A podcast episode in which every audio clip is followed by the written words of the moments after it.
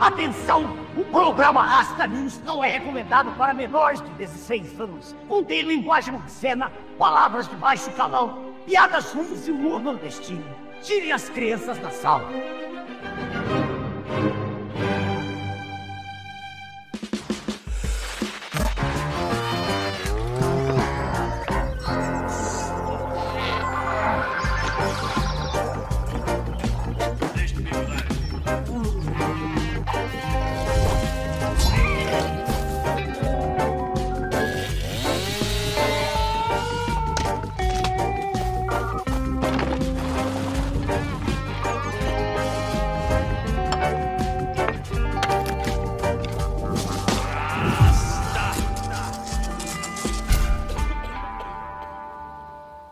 Boa noite, embaixadores. Boa noite, rastas e rastas.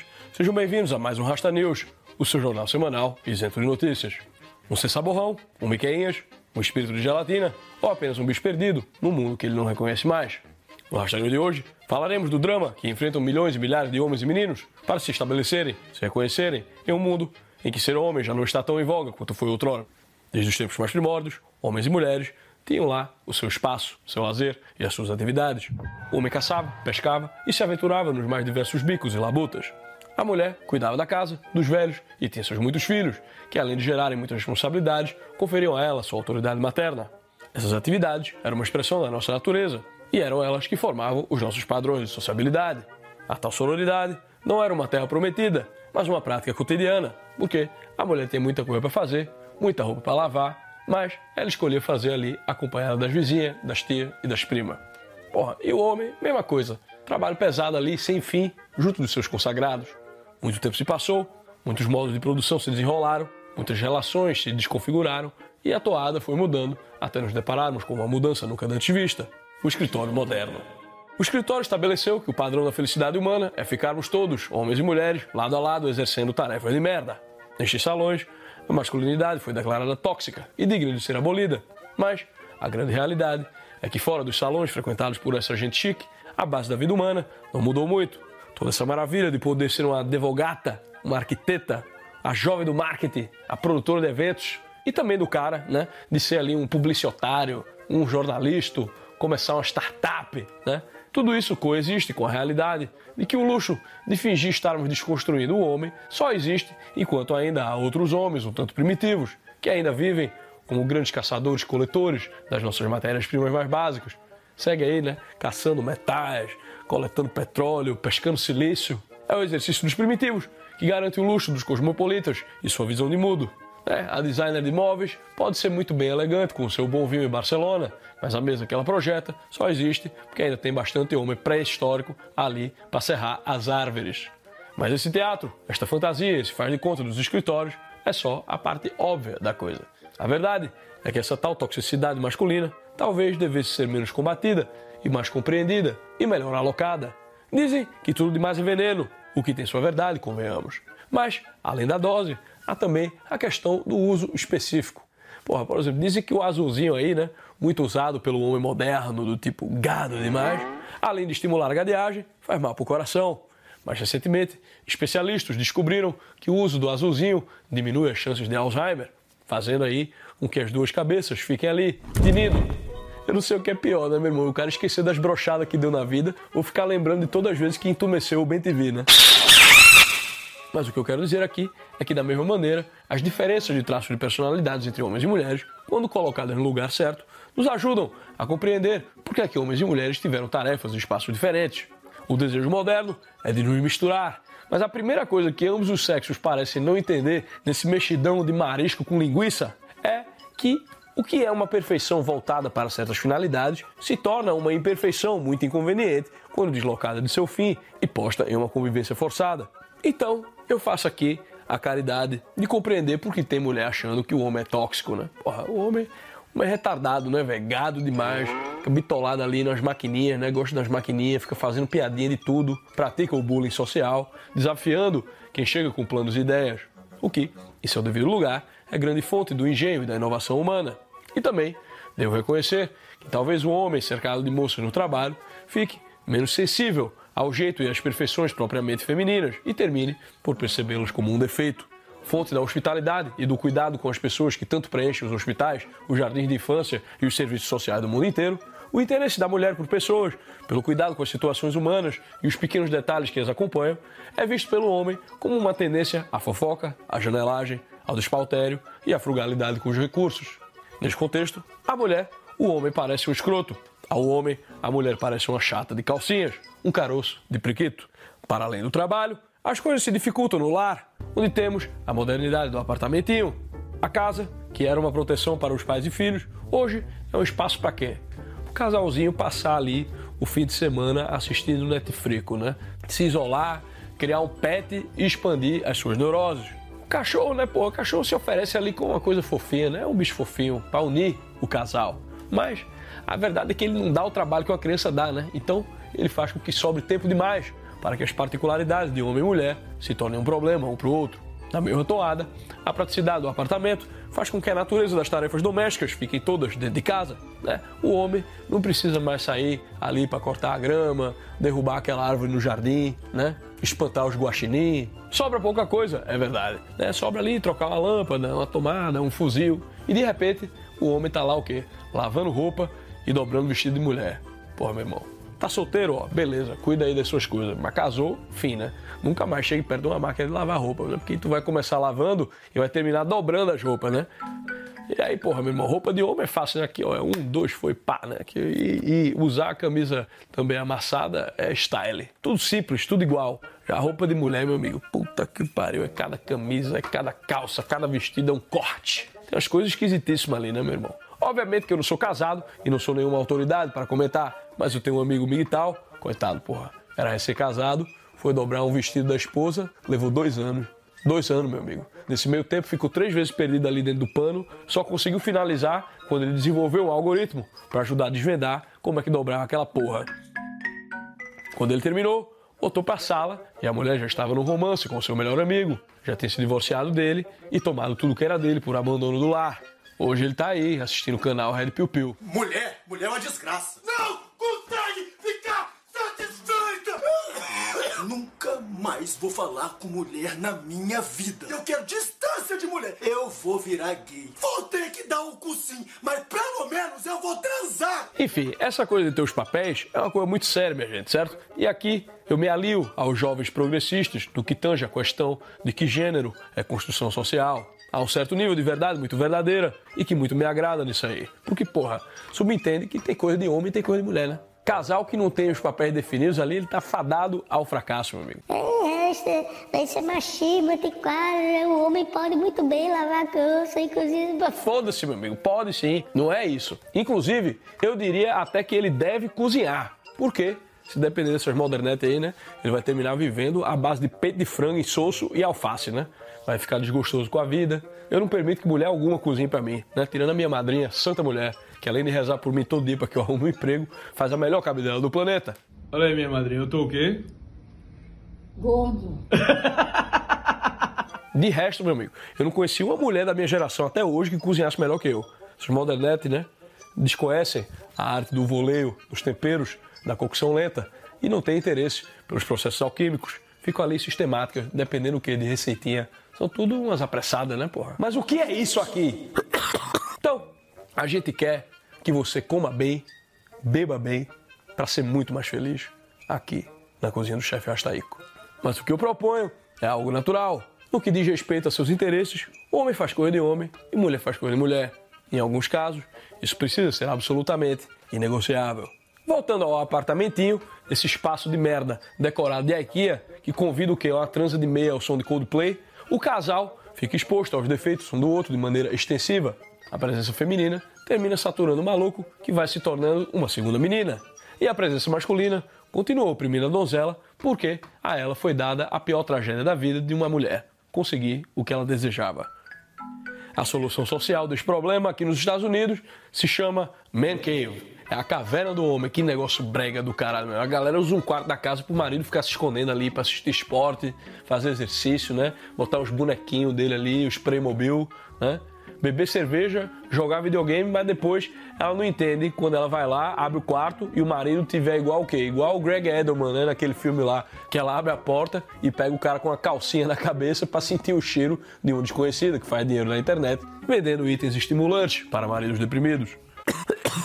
O homem precisa o quê, meu amigo? O homem precisa estar rodeado de outros homens. Mas não é qualquer tipo de presença, tem que estar rodeado fisicamente. E aqui eu não me refiro à boa e velha broderagem, não, mas sim a um outro aspecto importante, sem a qual a masculinidade se torna algo insuportável, que é a ameaça do tapa na cara, meu amigo. A ameaça do tapa na cara tem que estar tá ali, tá entendendo? Toda vez que a gente tá ali no rolê, tá entendendo? A gente tá conversando com o outro, a gente sabe que tem a ameaça de tomar um tapa na cara, pô. Quando o homem não se junta com outros homens fisicamente, ali onde a burla, o xiste e a análise caminham juntas, onde um soco na fuça é sempre uma possibilidade, o que é que ele vai fazer? Para ele se proteger dos perigos de terminar virando um jovem místico, pai de pet, esses barbudinho publicitário tatuado, né? Que pede desculpa por ser homem, usa coque samurai e paga 100 reais no hambúrguer ruim, porra. Ele passa a fazer o quê? Ele passa a se reunir com outros homens na internet, meu amigo. E ali é onde ele se engaja no despautério e no textão. Por quê? Por quê? Porque ninguém pode meter a mão na cara dele para desentupir o cérebro, porra. Quer ver o lugar mais triste do planeta? Seção de comentário do YouTube. Puta que o pariu, meu amigo. O YouTube já é uma plataforma predominantemente masculina, né? Enquanto a mulher moderna engaja-se ali na raparigagem e na constante busca por atenção e patrocínios ali no TikTok, Instagram, Snapchat, OnlyFans. Porra, meu irmão, o homem moderno, para proteger os seus últimos resquícios de masculinidade, ele vem para onde? Ele vem pro YouTube, onde ele termina o quê? Lamorioso, verborrágico, Mensplanador. Isso, isso. Precisa se falar sobre mansplaining, porque das críticas que as modernetes fazem para o homem moderno, o mansplaining talvez seja a mais bem acertada. Não interessa o vídeo que você tiver no YouTube, vai ter sempre uma multidão de comentadores explicando que já ficou claro, tá ligado? E ali dando a sua opinião e paletando a sua crítica, né? E a coisa vai piorando, né? Quanto mais o nicho é masculino, pior fica. Vídeo de churrasco, monte de macho dando pitaco.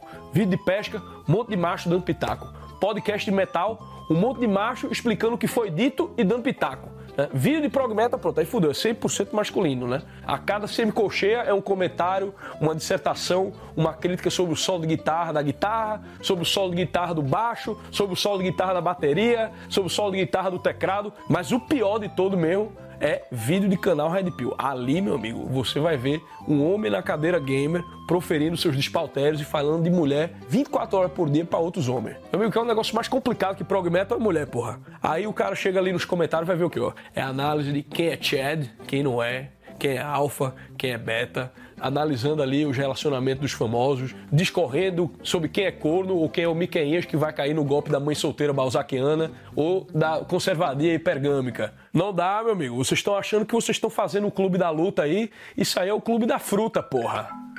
Não, o clube da linguiça tudo bem, mas aí, pô, tem que ter um tapa na cara, tá ligado? É que nem aqui, ó, o Jopinho, tipo, aqui, ó, na nossa academia, chega festa 4th of July, né, Thanksgiving, essas coisas assim, a galera vem pra cá, aí começa a encher a lata, né?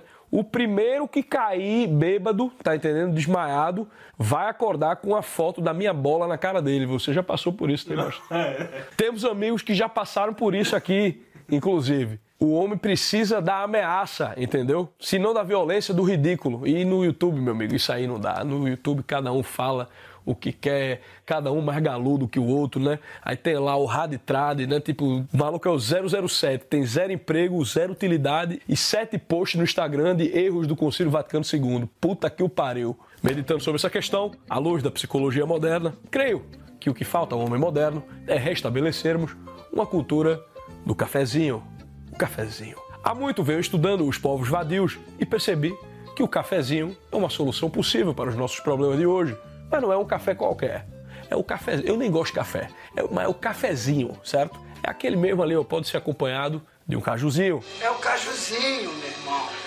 É a nova onda do verão. Nessas porra de moca, cold brew, tá ligado? Essas porra de americano. Isso aí o homem moderno já faz e não funciona. Fica lá tudo os barbudinhos na cafeteria hipster. Não. O americano também, porra, fica em casa ali, bebe um balde de café junto com a esposa, fica ali uma tremedeira sinistra que não resolve nada, termina tomando remédio para ansiedade, né? Entediado, estressado com os papos ali da Benetíssima. Mas nós, povo brasileiro, somos sim conhecedores do cafezinho nas repartições, nos hospitais, né? Mas já me parece que não fazemos o uso dele de uma maneira saudável, no sentido da saúde mental e social. O homem brasileiro, frequentemente, quando encontra os amigos, é o quê? Para se encaixaçar. Ele fica mais propício ao engajamento na gadeagem, a chegar em casa cagado, mijado, batendo nas crianças, né, com a cueca toda suja de biscoitinho de bosta e muitos outros atributos e atos antissociais e pervertidos.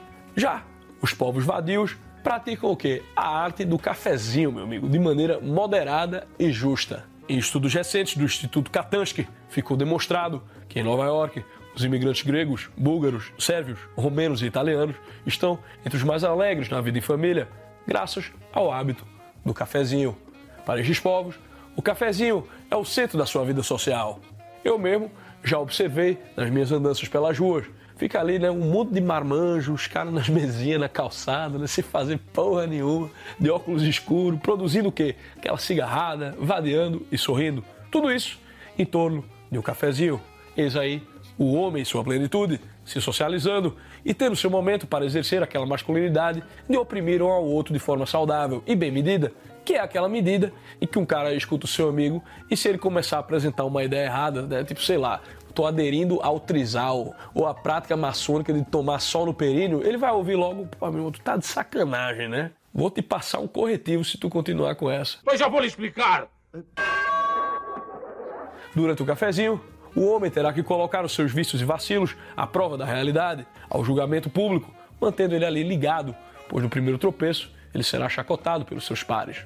E se você acha que isso é a sociedade oprimindo o indivíduo, saiba que não é isso de forma alguma. Em um certo nível, compartilhar os seus hábitos com os pares é uma forma de, como diria o grande escolástico contemporâneo professor Diego Reis, aprimorar os seus juízos pela presença do outro. O homem precisa muito de um olhar externo, cara. Às vezes ele pode até ser ele mesmo esse observador, né? É tipo quando chega um jovem pedindo aqui no conselho, né? Rasta, como é que eu me curo do vício de descascar o BTV? Obviamente, eu não vou sugerir que ele faça isso na frente dos amigos ou da internet inteira, que nem o Nilep Feto, né? Mas eu respondo sempre: filme a si mesmo e depois assista, né? Cena ridícula. Tem coisa mais ridícula que isso, pô. Mas para outros hábitos menos ridículos, não é necessário que o homem se filme. Basta que ele se lembre que o homem é o espelho do homem e apresente as suas práticas e ideias a outros homens ali no cafezinho. A natureza deste processo foi definida pelo filósofo Luca di Tadini na frase: "O bullying constrói caráter". Por isso mesmo, para além do seu valor nutricional, um cafezinho ali na calçada ou até mesmo uma xícara de chá podem nutrir a alma e a mente masculina com alegria e temperança, como os nossos embaixadores escolásticos da Escola de Samba de Economia vêm praticando ao longo dos anos. Gostaria de um pouco mais de chá, embaixador? Por favor. A liberdade. A liberdade. Chega de bigodagem. O homem moderno precisa de outras coisas também, não é só de cafezinho. Não só de cafezinho pode viver o homem. Ao se casar, ele deve fazê-lo para ter muitos filhos, tantos filhos quanto sejam necessários, para que os filhos possam brincar com outros filhos e não sejam tratados como muito especiais. Pouco filho, meu amigo, é convite para quê? É convite para achar revelação. Pensa bem, o cara que tem um ou dois fica nessa de. Aí eu vou mostrar para todo mundo se ele tem um peruzinho, se ele tem uma priquita. Tá ligado? Se tiver seis e sete, meu amigo, só de não nascer latindo já era o suficiente. O mesmo é com esse negócio de meio aniversário. Pra puta que o pariu, meu amigo. Festa de um ano de idade. Porra, meu irmão, tira uma foto com um bolo ali na padaria e já foi, meu amigo. O Bacuri não vai lembrar, muito menos se importar. E eu me agrado muito de não ter que ir pra essa porra dessa festa. Então, porra, muitos filhos, tantos filhos quanto sejam necessários. Pra quê? Pra que viajar pra Disney seja muito caro e acabe com essa porra dessa breguice, né? Tantos filhos quanto necessário para o quê? Para que o horizonte do seu casamento se expanda através de responsabilidades e não pelo número de Eurotrips para Rolinésia que o casalzinho Wanderlust foi capaz de fazer ou por causa da sua coleção de vinhos e outros bugigangas, né? Tantos filhos quanto necessário para que o tal golpe da barriga não compense, até porque ela pode levar o seu dinheiro, mas aí ela vai ter que levar junto sete crianças para cuidar, né? Então tudo isso compõe, junto com o cafezinho, o que o homem moderno precisa. O lubrificante da alma e da mente. Símbolo da pausa saudável que um homem precisa diante da dureza da vida. Se cabeça vazia oficina do diabo. Um cafezinho ou até mesmo uma xícara de chá organiza a sua vida social, recupera a sua saúde mental, afastando ali a sua mente das vontades loucas e passageiras, das ideias erradas, ideias de roquistas, ideias surubistas e principalmente das ideias da bigodagem. E falando em bigodagem, é hora do nosso Troféu Bigodagem. O Troféu Bigodagem de hoje vai para ninguém menos que Abraham Maslow, psicólogo americano nascido no Brooklyn em 1908, filho de imigrantes russos. Maslow teve uma típica educação liberal americana, estudando ali na Universidade de Wisconsin e chegando a ensinar na Columbia Teachers College e no Brooklyn College. Maslow é de uma geração de psicólogos obcecados com o tal do self, que não tem uma tradução própria para o português, graças a Deus, mas é algo que refere a si mesmo. A gente usa o que o prefixo auto, né, quando essa palavra é usada para várias palavrinhas de poder moderno, né, que circulam nas interwebs, tipo autocuidado, autoestima autorreferente, que é o traço de personalidade mais comum a essa gente toda. Quem nunca ouviu ali, né? A rapariga espiritual postando. Em uma sociedade que lucra fazendo as pessoas duvidarem de si mesmas. Que é o self-doubt. Amar a si mesmo. Self-love. É um ato de rebeldia. É, irmão, isso aí tatuado em, em, linha fina, numa baleia de terra dessa que fica fazendo vídeo de TikTok dançando como se o joelho dela fosse fedido em óbvio. Piada meio Léo Lins. É que eu tive com ele na semana passada, então vai, vai o link, né? Olha a gorda aí, meu irmão. Enfim, toda essa papagaiada de alto isso, alto aquilo, seja você mesmo, tem a ver com essa geração do Maslow aí, né? Aquele outro Carl Rogers é outro responsável por isso aí. Mas o meu foco aqui é na contribuição do Maslow para o arquétipo do homem moderno em desconstrução. Maslow definiu uma hierarquia de necessidades humanas que ficou muito famosa e que, de certa forma, são checklists desse homo novos que emerge. Você começa com as necessidades básicas de nossa fisiologia, passando pelas necessidades de segurança. Uma parte enorme do Brasil já não cabe nessas duas, né? E aí a gente tem as necessidades de amor e de pertença, né? Família, amigos, validação de afetos, seguido ali da tal autoestima, que é aquela confiança e respeito de seus pares, que idealmente deve vir ali da conquista de alguma habilidade ou da conduta virtuosa, mas que hoje é considerado um direito. E por último, a tal autorrealização ou autoatualização, se a gente for traduzir literalmente, né?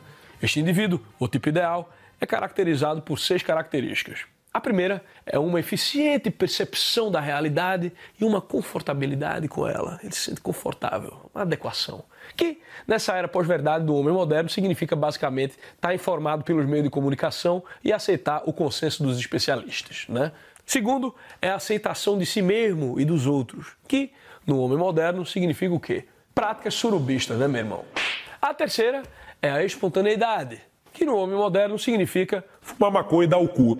A quarta é uma individualidade autônoma e independente da cultura. Seja o que caralho significa essa bola quadrada, né? Um homem independente da cultura. Beleza, boa sorte nesse empreendimento. Quinto, a criatividade, que é o grande traço deste homem ideal. Ou seja, né? Todo mundo é artista, com as emoções dele, né? Ou seja, fotinho preto e branco no Instagram, haiku de rapariga espiritual e um filisteu de coque com a porra de um violãozinho tocando o tema de Narcos. É isso, não é isso?